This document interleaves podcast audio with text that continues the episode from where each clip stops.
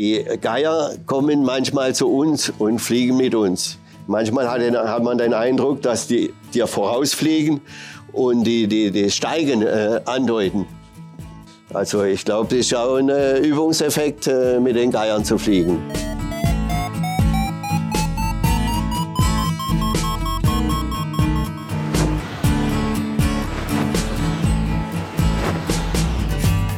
Potsglitz, der Lugleits Podcast.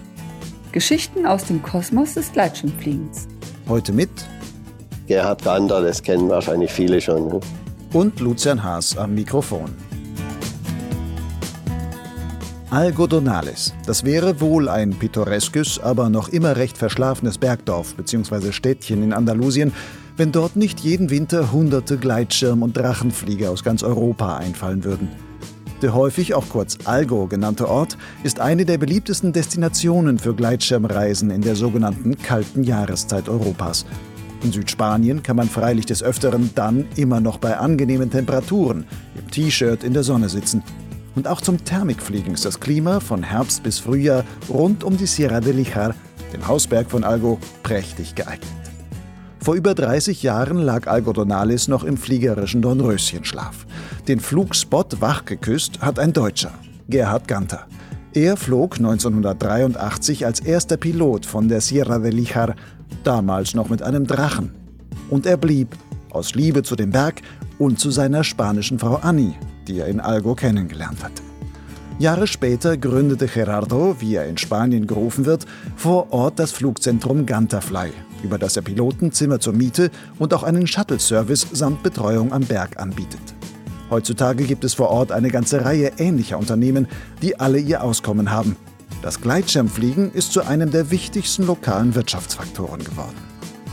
Im Podcast erzählt der heute 68-jährige Gerardo seine Geschichte, wie er Algodonales entdeckte, wie die Bevölkerung ihn einst für verrückt hielt, mittlerweile aber auch sehr dankbar ist für die von ihm angestoßene Entwicklung. Er erklärt zudem, was das Fliegen rund um Algo so besonders macht – von den ganz eigenen meteorologischen und thermischen Verhältnissen bis hin zu den Dutzenden, gar Hunderten von Geiern, mit denen man sich als Gleitschirmflieger die Bärte teilen darf. Das Gespräch mit Gerhard Ganter habe ich vor Ort in Algodonales aufgenommen, mitsamt gelegentlichen Hintergrundgeräuschen des andalusischen Alltags. Gerhard, hier in Spanien wirst du Gerardo genannt. Was ist dir eigentlich lieber, Gerhard oder Gerardo? Oh, das ist mir egal, he? Gerhard, Gerardo oder Gerard. Das ist mir egal. Das heißt, du bist international. Jawohl, jawohl. Mir geht es auch um die internationale Fliegerfamilie. Also ist so eine Illusion von mir, ist hier die internationale Fliegerfamilie zu, äh, zu pflegen. Mhm. Also sind alle sehr willkommen. Nun sitzen wir hier jetzt gerade bei dir in Algodonales auf deinem Haus, oben auf dem Dach. Wunderschöner blauer Himmel. Ist das so ganz typisch hier? Ja, das ist sehr typisch.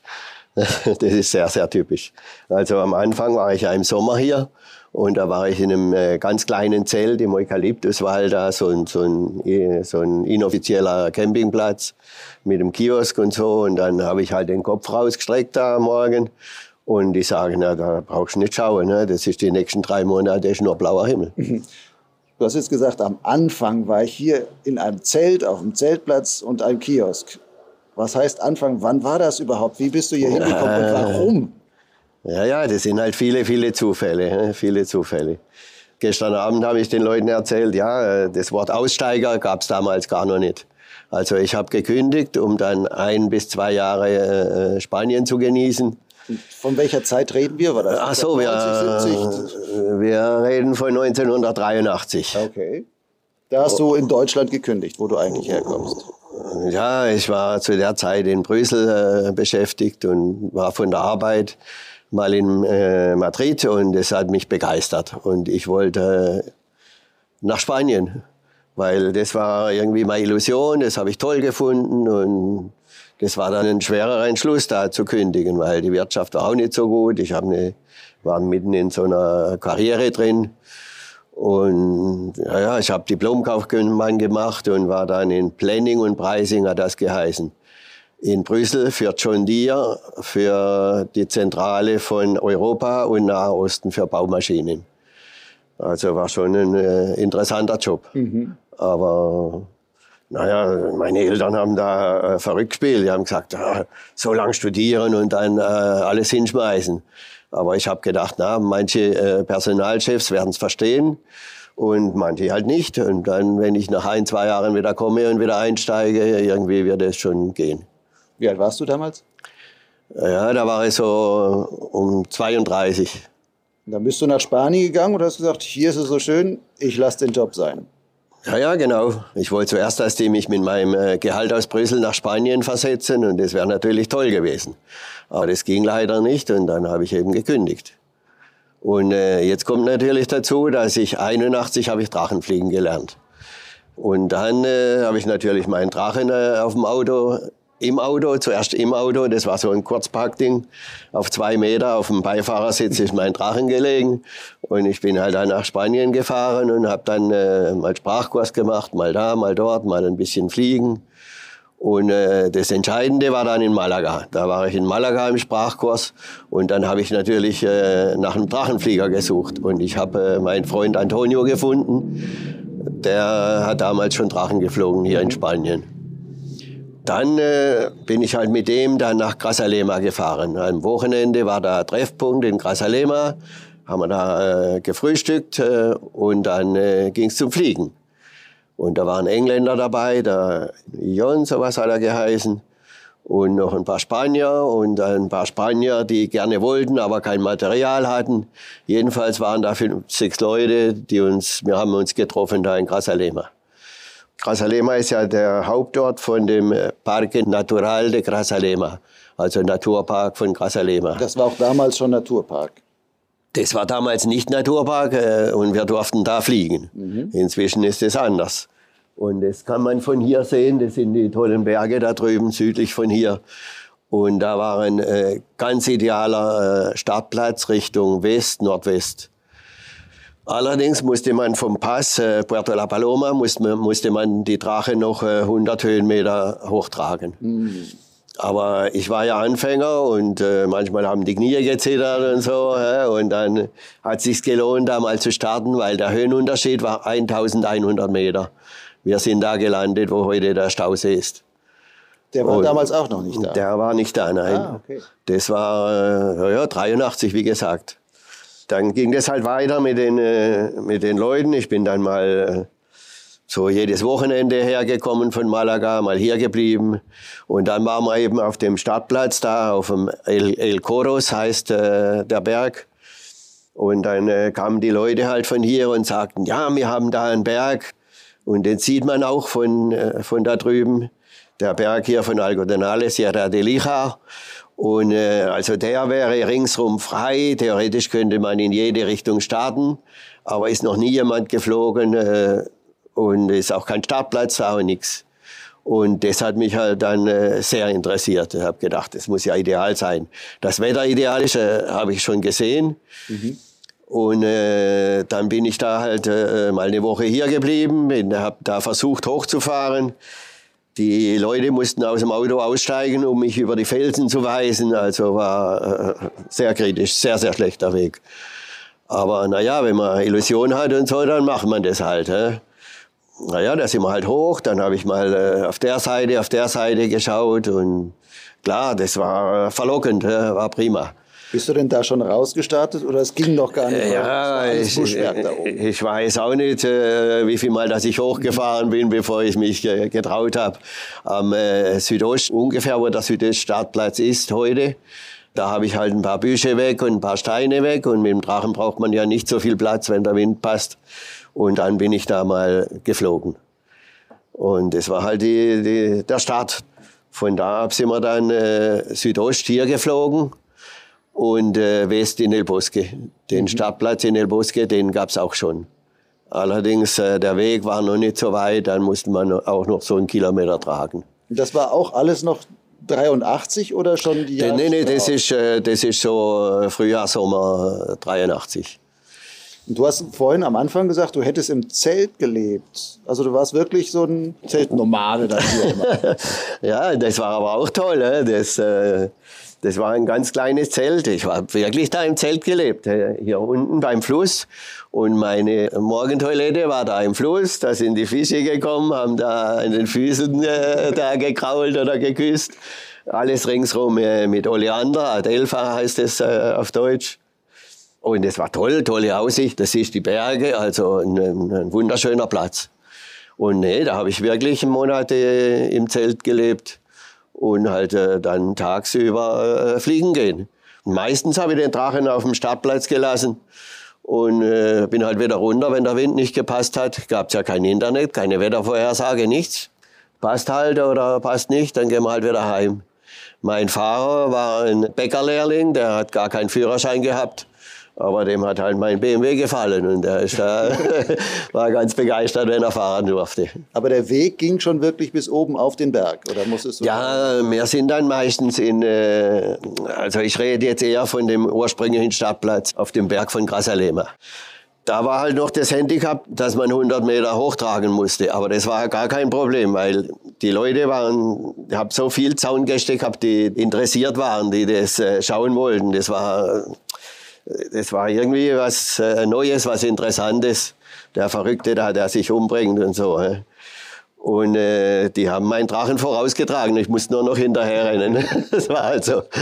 Hast du auch einen Spitznamen irgendwie? El Loco oder sonst irgendwas? Der Verrückte auf Spanisch und so? Nee, aber die, äh, also ich habe das jetzt nachträglich äh, öfters gehört. Äh, das war so halt, ja, der Verrückte, der bringt sich um und so.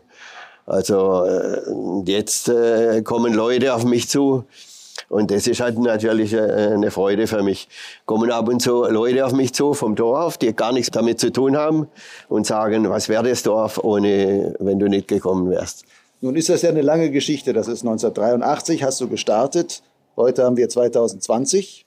Also da liegen fast 30 Jahre jetzt dazwischen. Wie ging es denn dann weiter und ab wann war das so, dass du sagst, ah, ich bleibe in Algodonales und will wirklich rund um die Fliegerei hier irgendwie etwas aufbauen. Ach so, das weißt du gar noch nicht, äh, was da der, der Punkt war. Also äh, am Sommer, am Ende vom Sommer, so im September, nee, äh, August war das noch, Ende August, habe ich gedacht, ja, ja, jetzt ist gut, jetzt hau ich wieder ab.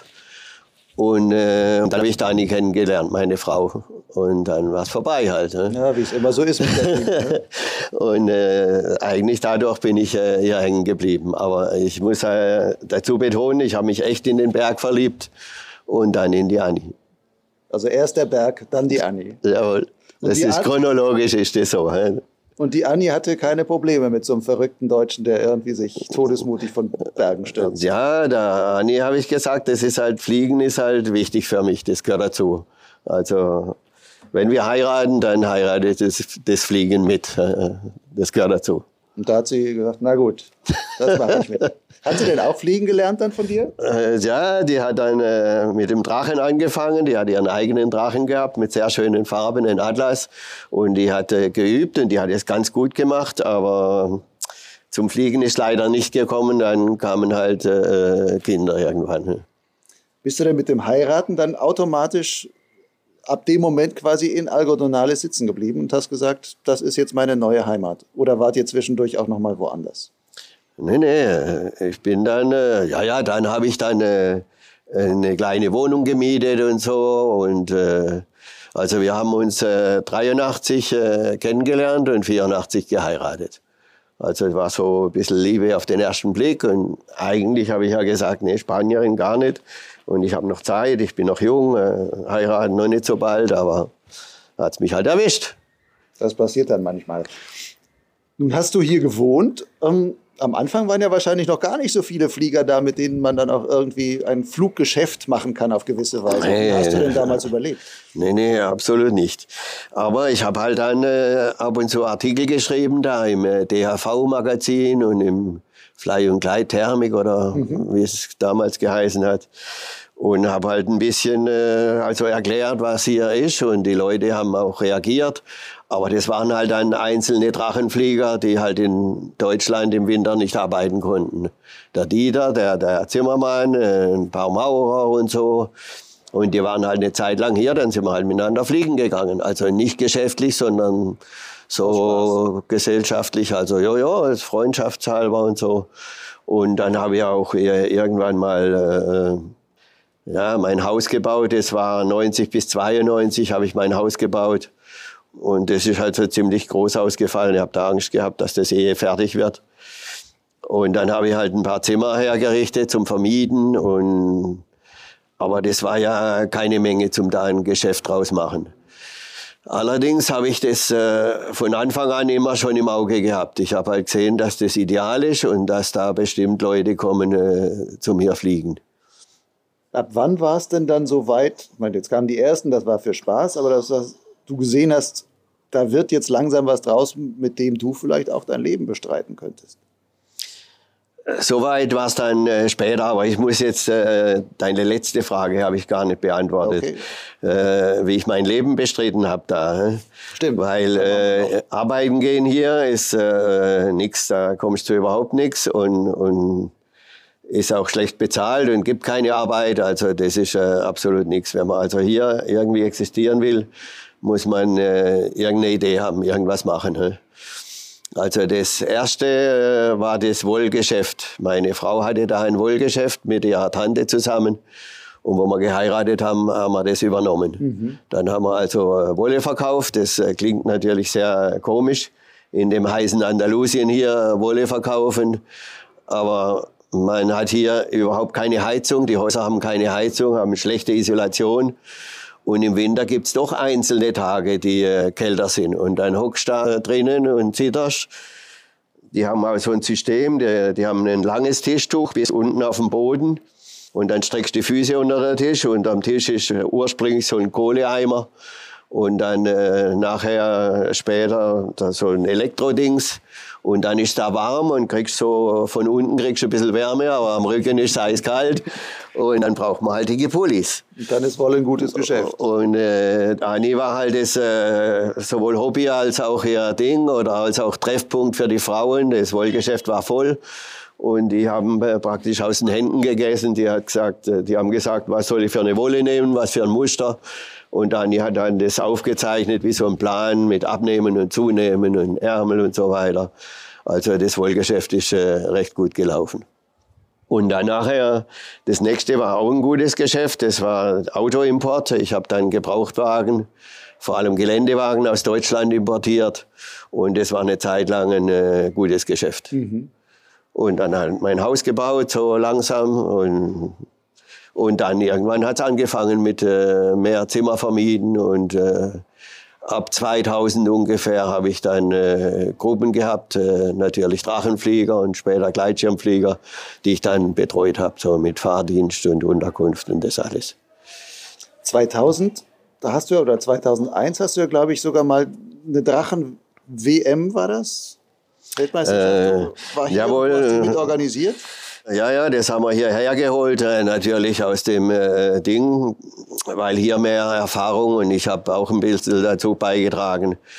Da haben wir die Drachenweltmeisterschaft hierher geholt. Die äh, Gleitschirmmeisterschaft war in Cenes de la Vega. Und es hat hier ganz gut gepasst so. Und äh, das Wichtige dabei ist, ich war dann äh, auch verantwortlich für Start- und Landeplätze. Ich war im spanischen Team, bin mitgeflogen. Für die Aufgabenstellung war ich auch dabei.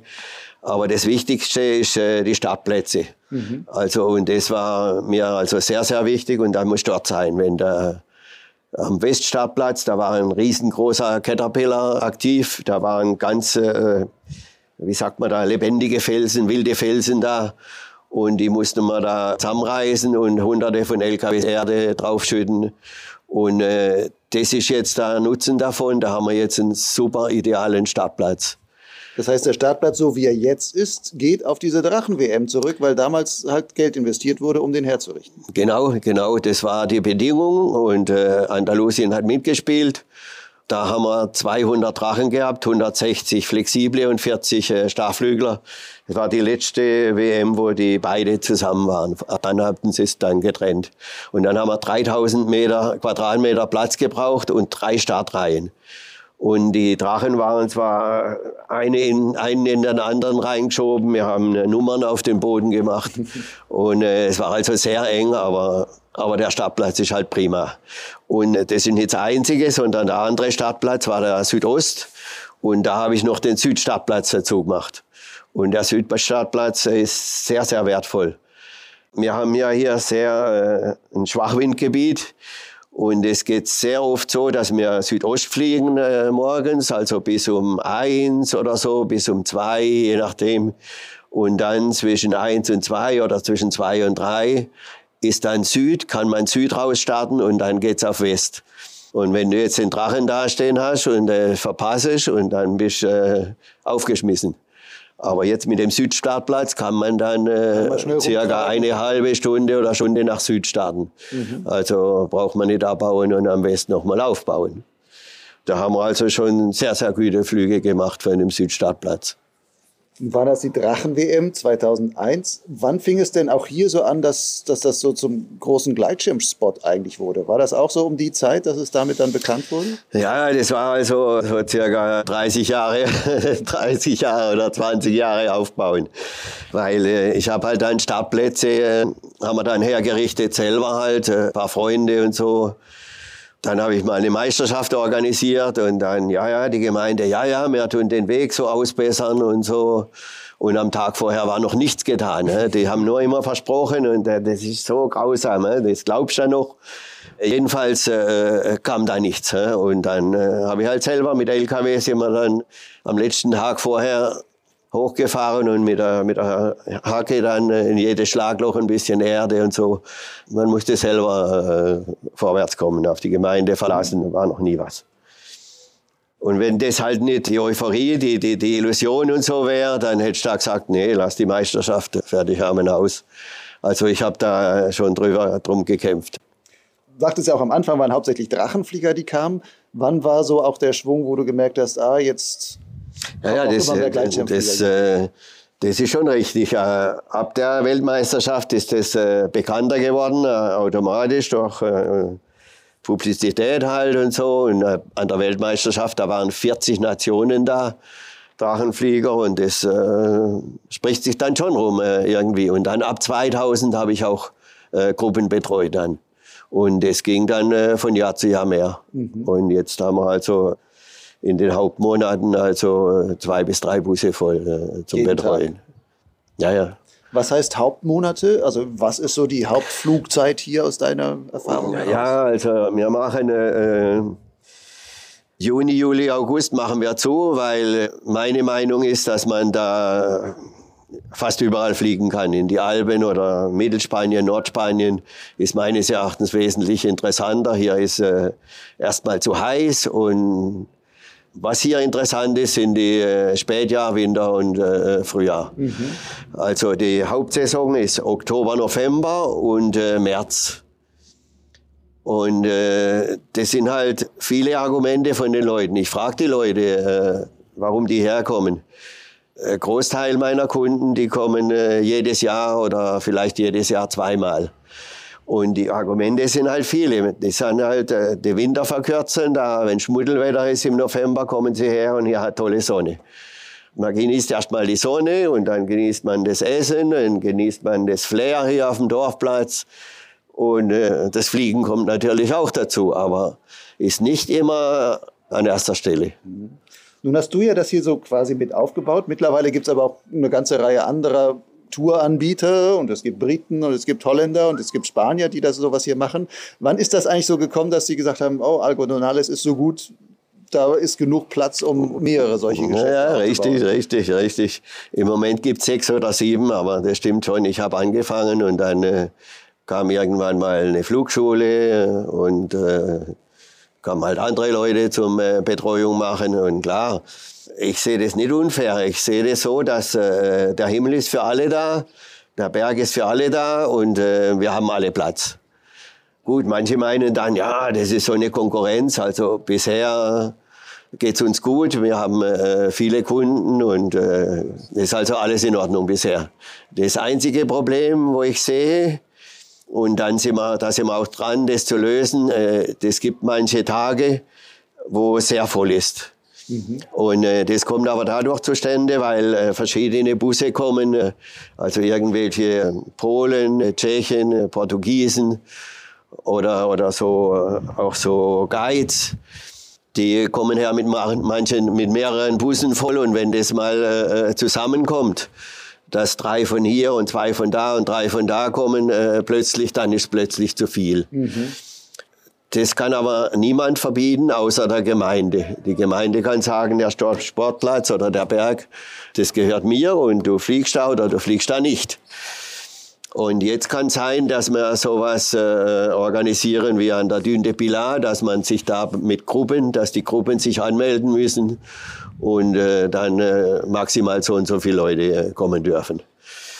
Du sprachst gerade, der Berg gehört ja der Gemeinde und so weiter. Inwieweit unterstützt denn die Gemeinde mittlerweile das Fliegen? Du hast gesagt, am Anfang, die haben versprochen, wir bauen dir das, aber sie haben es dann nicht gemacht. Ähm, Halten die mittlerweile ihre Versprechen oder sagen sie, wir sehen, wir profitieren ja viel von den Fliegern, die alle hierher kommen, jetzt geben wir auch was zurück oder bauen das noch aus, weil wir ein eigenes Interesse daran haben? Also die Gemeinde, ich habe ja mein, äh, mein Unternehmen äh, aufgemacht, äh, Centro de Vuelo Ganderfly oder Flugzentrum Ganderfly.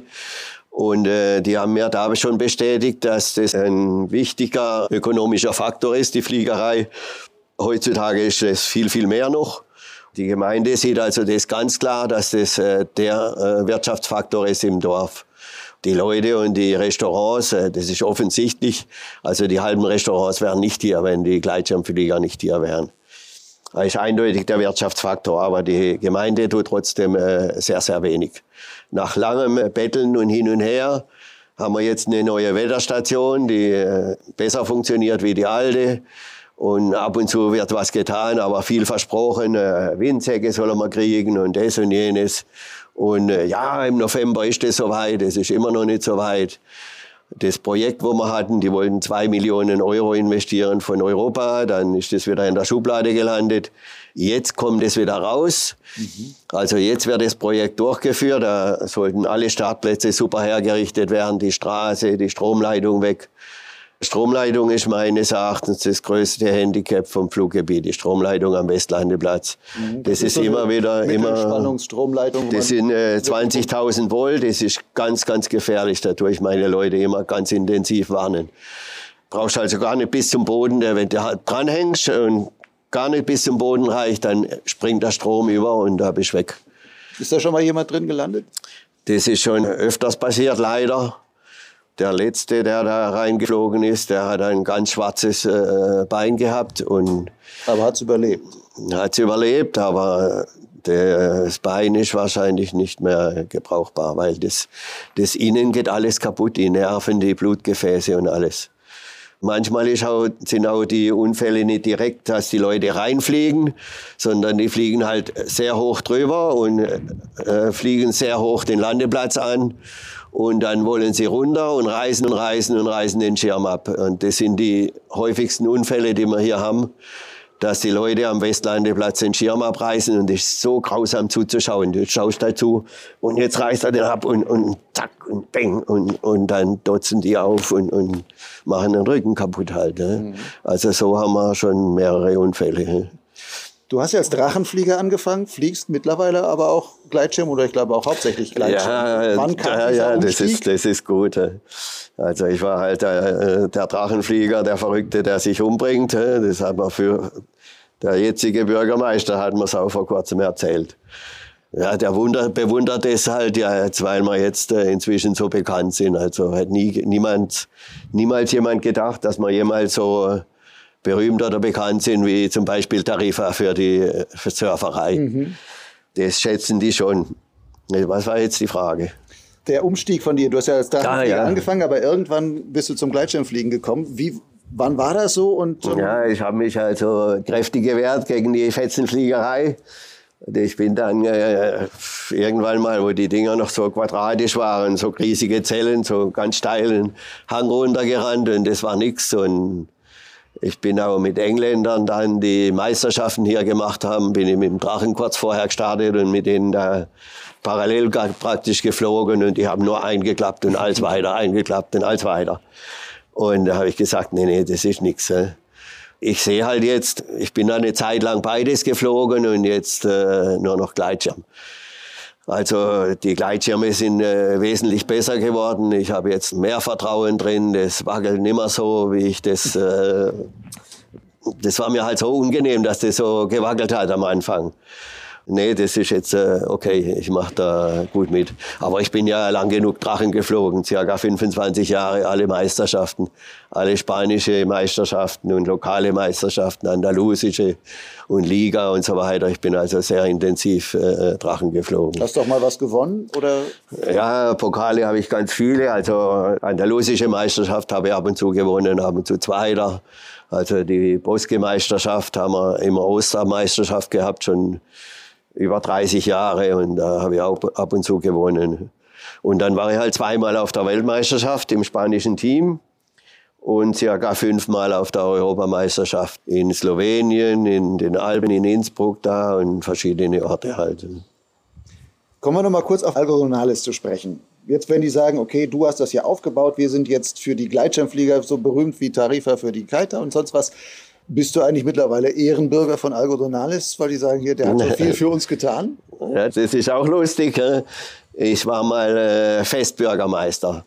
Was heißt das? Und, äh, und das heißt also irgendeine Person, die was getan hat fürs Dorf oder die berühmt ist, einer ist ein Friseur, der hat einen Goya bekommen und so weiter und so fort. Und äh, nee, das war schon äh, schön für mich. Und dann macht halt der Bürgermeister eine Ansprache und übergibt den Schlüssel. Und dann äh, war ich also Ehrenbürgermeister. Das war schon schön. Ist das dann also für ein die, Jahr oder einen Tag? Oder? Nee, nee, das stand für, für ein Jahr und am nächsten Jahr kommt wieder so ein Steiner dran, Festbürgermeister. irgendein Arzt oder sowas. Also es war schon schön. Und dann hat halt der Bürgermeister gesagt, ja, der ist, äh, wie sagt man da, äh, Konsul oder so, der, der halt das äh, in die Welt verbreitet Mhm. hatte. Wenn man jetzt die Bevölkerung hier anguckt in Algodonales, gibt es eigentlich, wenn die hier so viele Flieger dann immer sehen, gibt es dann auch mittlerweile sowas wie eine heimische Flieger-Community aus dem Dorf, die gesagt haben, wir wollen das auch lernen? Oder ist das eigentlich so, dass sie sagen, das sind diese komischen Internationalen, da die Touristen, die kommen hier zum Fliegen, aber mir ist das alles suspekt. Ich, die sind so erdverbunden, dass die lieber am Boden bleiben wollen. Naja, da spricht man natürlich sehr viel drüber äh, hier. Inzwischen sind es äh, irgendwie eine Handvoll oder zwei Handvoll und, und meine Söhne und ich, wir sind schon drei hier und dann insgesamt sind es äh, keine zehn vom Dorf, die fliegen. Man hat das Gute in Reichweite und, äh, und sieht es nicht oder schätzt es nicht. Die Fliegerei wird bei weitem nicht mehr so gesehen wie damals. Also das ist jetzt äh, hier gang und gäbe und die Leute bewundern das, dass der Himmel so bunt ist und dass so viele Leute kommen. Also so verrückt oder so gefährlich wird es inzwischen nicht mehr angesehen. Nun war ja auch am Anfang war so alles wilde Fliegerei hier. Jetzt in den letzten Jahren sind auch in Spanien ist es etwas kontrollierter geworden. Es gibt Lufträume, wo früher jeder einfach reingeflogen ist und es war nichts. Und mittlerweile gibt es ja auch Diskussionen.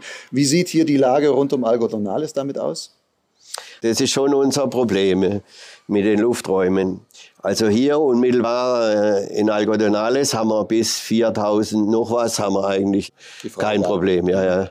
Nee, das ist, äh, ist kein Luftraum. Okay. Und 4000 noch was ist der, äh, die TMA von Sevilla.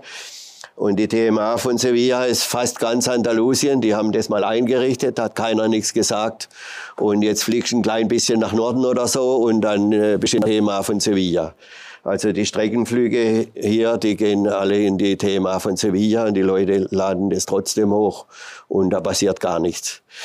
Und äh, das sehe ich auch im Moment nicht so gefährlich, weil die Flugzeuge fliegen da nicht rum. Die äh, müssten eigentlich so einen Trichter machen, wie das üblich ist, in der Flugplatznähe, die TMA tiefer und dann die CTR.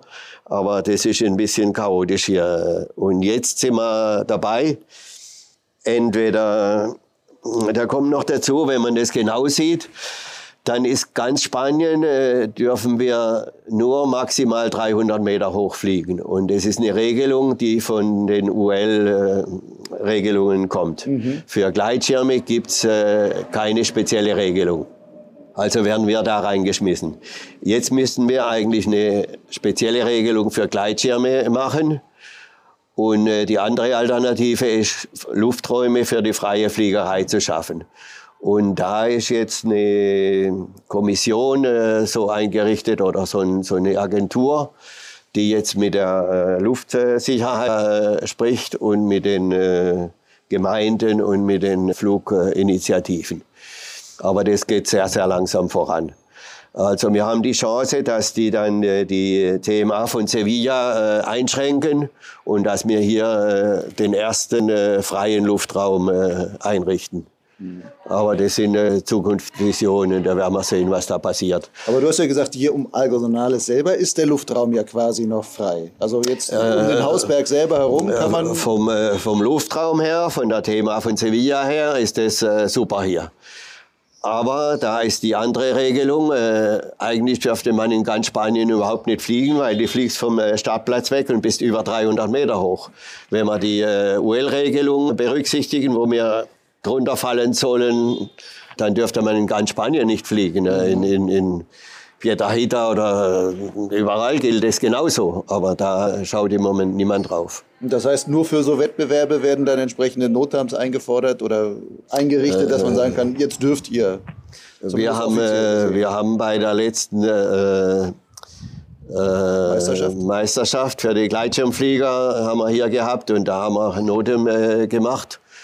Und dann haben wir, allerdings ist das ein bisschen da so ein Auge zugedrückt worden. Ne? Also, das ist dann gut gelaufen. Ne? Ein bisschen weiter östlich von hier gab es ja dann aber auch schon wirklich Probleme mal mit, das war dann aber mit dem Luftraum von, von Flughafen von Malaga, wo ja dann mal wirklich wohl nahe Begegnungen zwischen Gleitschirmfliegern und Flugzeugen gab, wo es dann hieß, okay, hier, da wurde ja richtig auch ganze Genau, Fluggebiete genau. quasi zugemacht. Genau, ich, äh, ich will das ein bisschen äh, näher erklären und daran sieht man, äh, dass wir heute ein bisschen äh, mehr drauf schauen, äh, was man da von Rücksicht nehmen. Ne?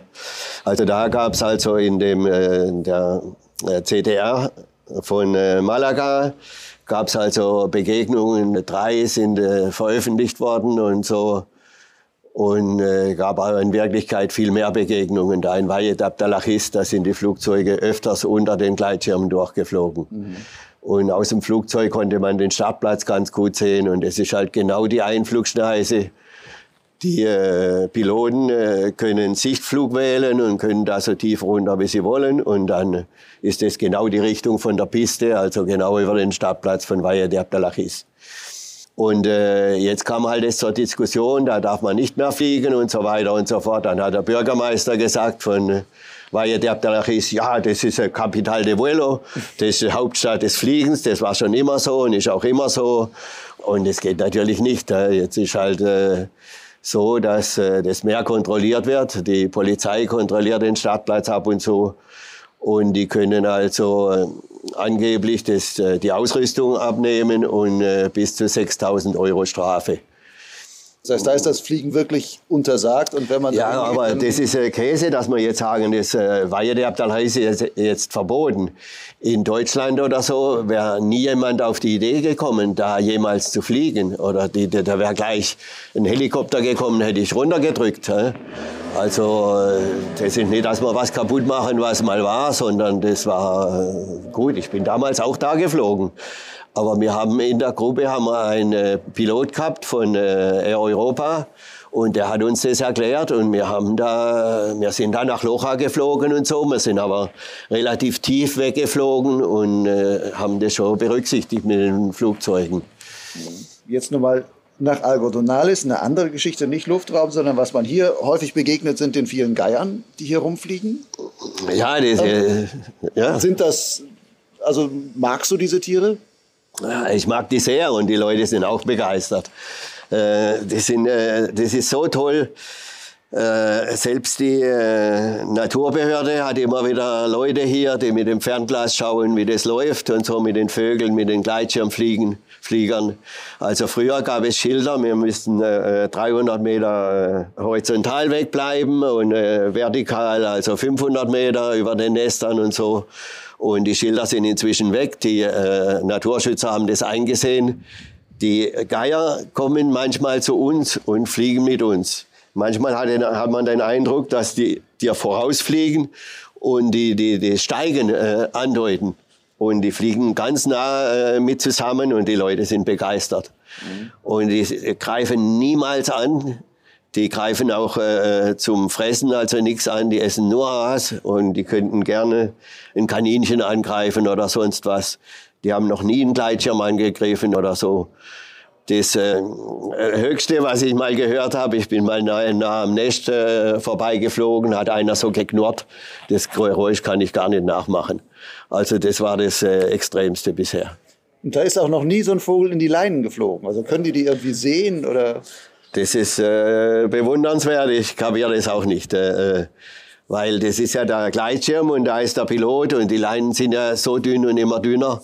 Aber äh, irgendwie müssen die das checken. Äh, ich weiß auch nicht wie. Vor zwei oder drei Tagen beim Fliegen ist mir mal passiert, ich war dann auch mit, mit drei in einer Thermik, also drei Geiern und noch ein paar anderen Gleitschirmfliegern.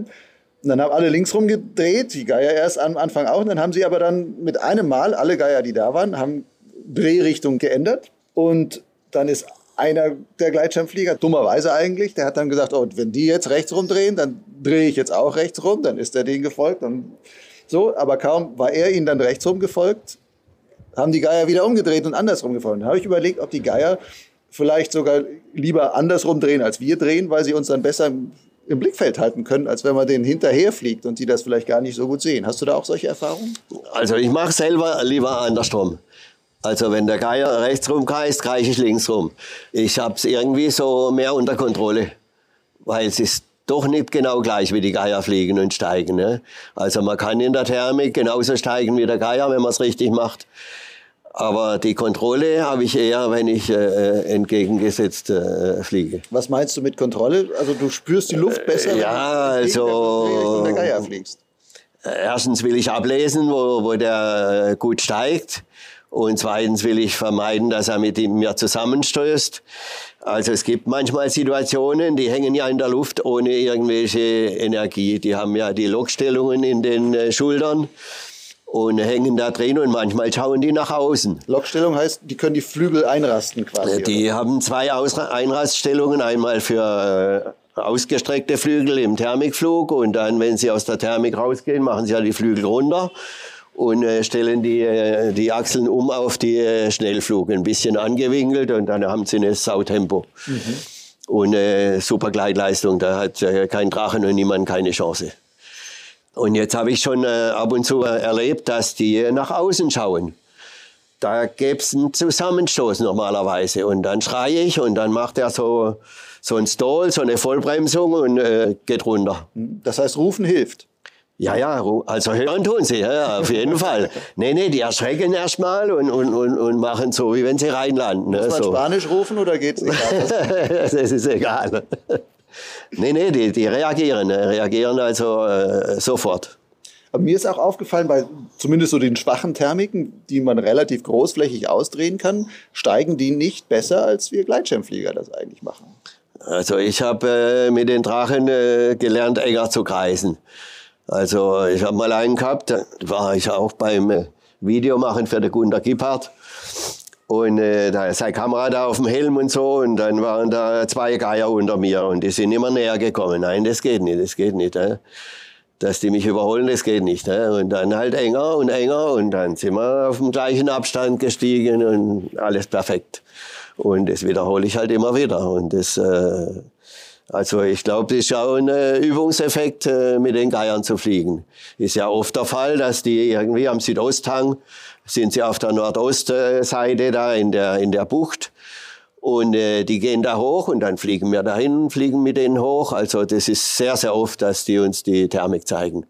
Wie ist das mit Streckenflügen? Gehen die selber auch auf Strecke oder fliegen die immer nur vor, vor, ihren Felsen rum? Oder kann man mit denen sagen, oh, der fliegt jetzt weg, ich fliege mit dem weiter und immer hinterher und der wird es mir schon zeigen, wo es hingeht?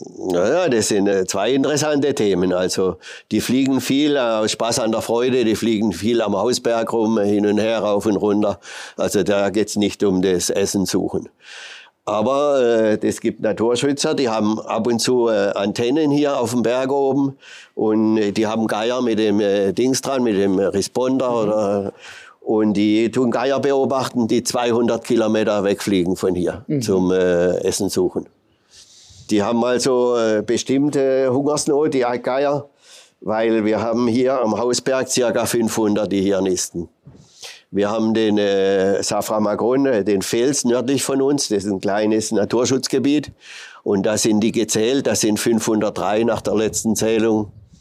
Und dann haben wir den Naturpark von Grasalema, da sind bestimmt viel mehr wie 500, also auf einer kleinen Fläche haben wir 1500 Geier.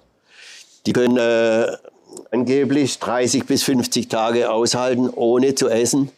Nur trinken müssen sie zwischendurch. Aber trotzdem, bei so einer Riesenmenge, die brauchen äh, was zu essen.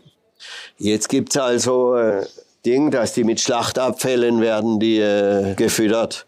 Und zwar äh, ist es absichtlich nicht so, dass das in der Nähe ist von hier, sondern im Moment gibt's einen Futterplatz in Arkus. Und da schütten die halt der Kübel von äh, Schlachtabfällen hin und die Geier äh, streiten sich darum.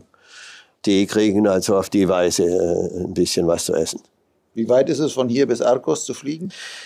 Ach so, mit dem Auto sind es 50 Kilometer, Luftlinie sind es wahrscheinlich 40 oder sowas. Das heißt, wenn die zum Fressen fliegen, könnte man mit denen auf Strecke gehen und sagen, man landet dann letzten Endes. Ach so, das, nee, das mit dem Streckenfliegen ist natürlich auch. Also, das kommt sehr, sehr oft vor. Du fliegst jetzt von hier irgendwie nach Ronda oder nach Olvera oder weiter und äh, wenn man dann Geier trifft auf der Linie, dann ist man auf der richtigen Linie. Und es kommt also oft vor, dass man, ich schaue immer, ich schaue äh, sehr intensiv immer auf Vögel, auf Geier, ob man da was irgendwo sieht. Und wenn die halt irgendwo kreisen, nichts wie hin. Also die haben mich schon oft vom Absaufen geredet und es sind immer wieder Berichte von den Leuten, die hier auf Strecke gehen und der Geier hat mich geredet. Also das ist eine tolle Sache und das äh, ist immer wieder ein, ein, ein, großes Erlebnis.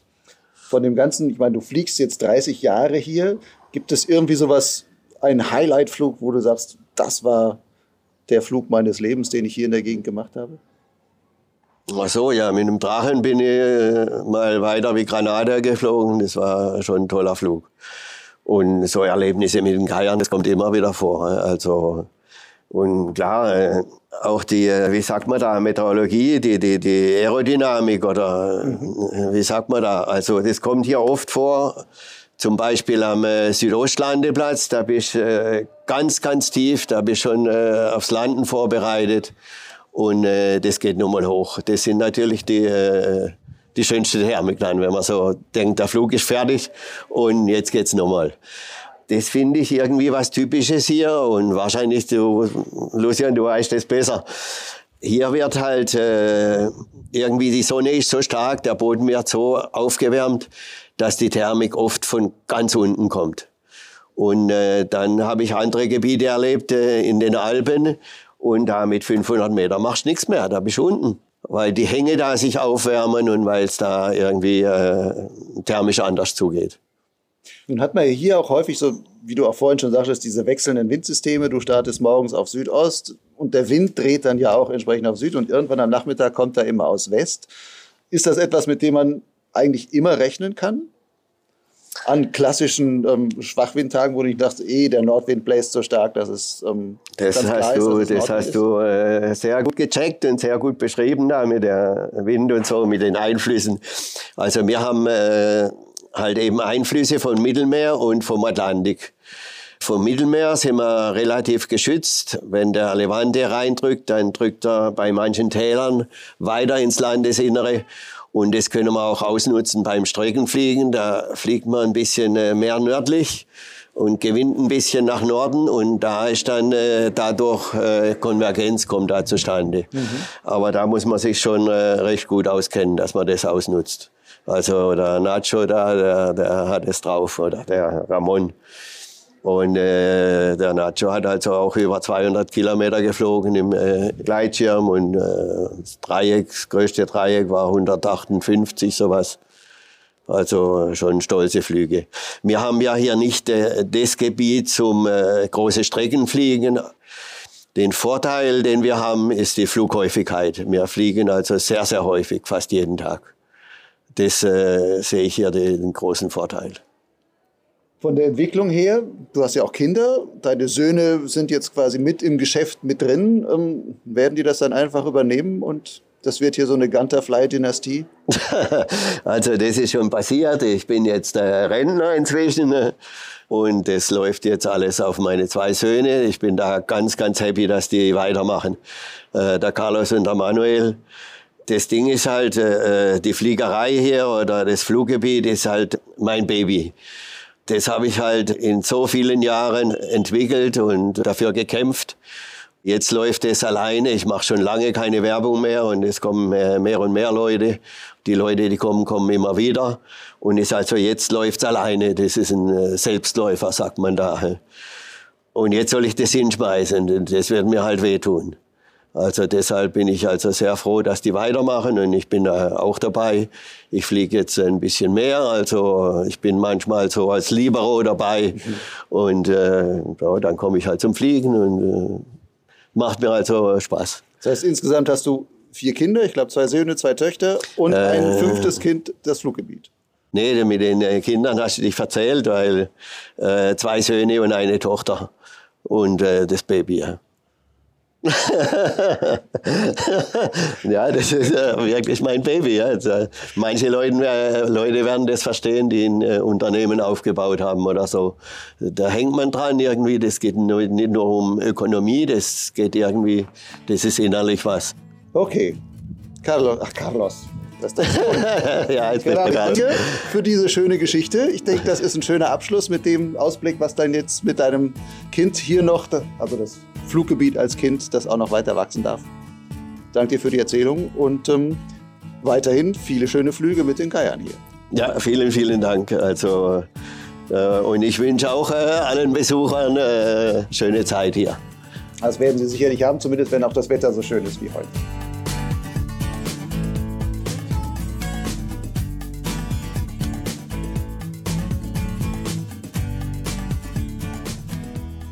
Das war Gerhard Ganter im Gespräch mit Lucian Haas. Wenn du noch mehr über das Fluggebiet von Algodonalis erfahren willst, so findest du auf meinem Blog Lugleits eine ausführliche Beschreibung der Startplätze. Der Link hierzu, wie auch zu weiteren Infos, ist in den Show Notes zu diesem Podcast zu finden. Wer sich für die Unterkunft und Betreuungsangebote von Ganterfly interessiert, der sollte auf die zugehörige Website schauen www.ganterfly.de. Wenn dir dieser Podcast gefallen hat, dann vergesse nicht, meine Arbeit an Potsglitz und dem Blog Lugleitz zu unterstützen, als freiwilliger Förderer. Wie viel du als Förderbeitrag geben willst, bleibt ganz dir überlassen. Wer sich unsicher ist, dem empfehle ich als unverbindlichen Richtwert einen Euro pro Podcast-Folge und zwei Euro pro Lesemonat auf Lugleitz. Zahlungen sind ganz einfach per PayPal oder Banküberweisung möglich. Die zugehörigen Daten findest du auf der Website von Lugleitz und zwar dort auf der Seite Fördern. Wenn du zudem keine neue Folge von Potsglitz mehr verpassen willst, dann kannst du den Podcast auch direkt in vielen bekannten Audiodiensten liken und abonnieren, unter anderem Spotify, iTunes, Google Podcast und Soundcloud. Zudem findest du dort im Archiv schon viele weitere Folgen. Die meisten davon sind so zeitlos, dass man sie jederzeit nachhören kann. Bleibt gesund und geht bald mal wieder mit Spaß in die Luft. Ciao.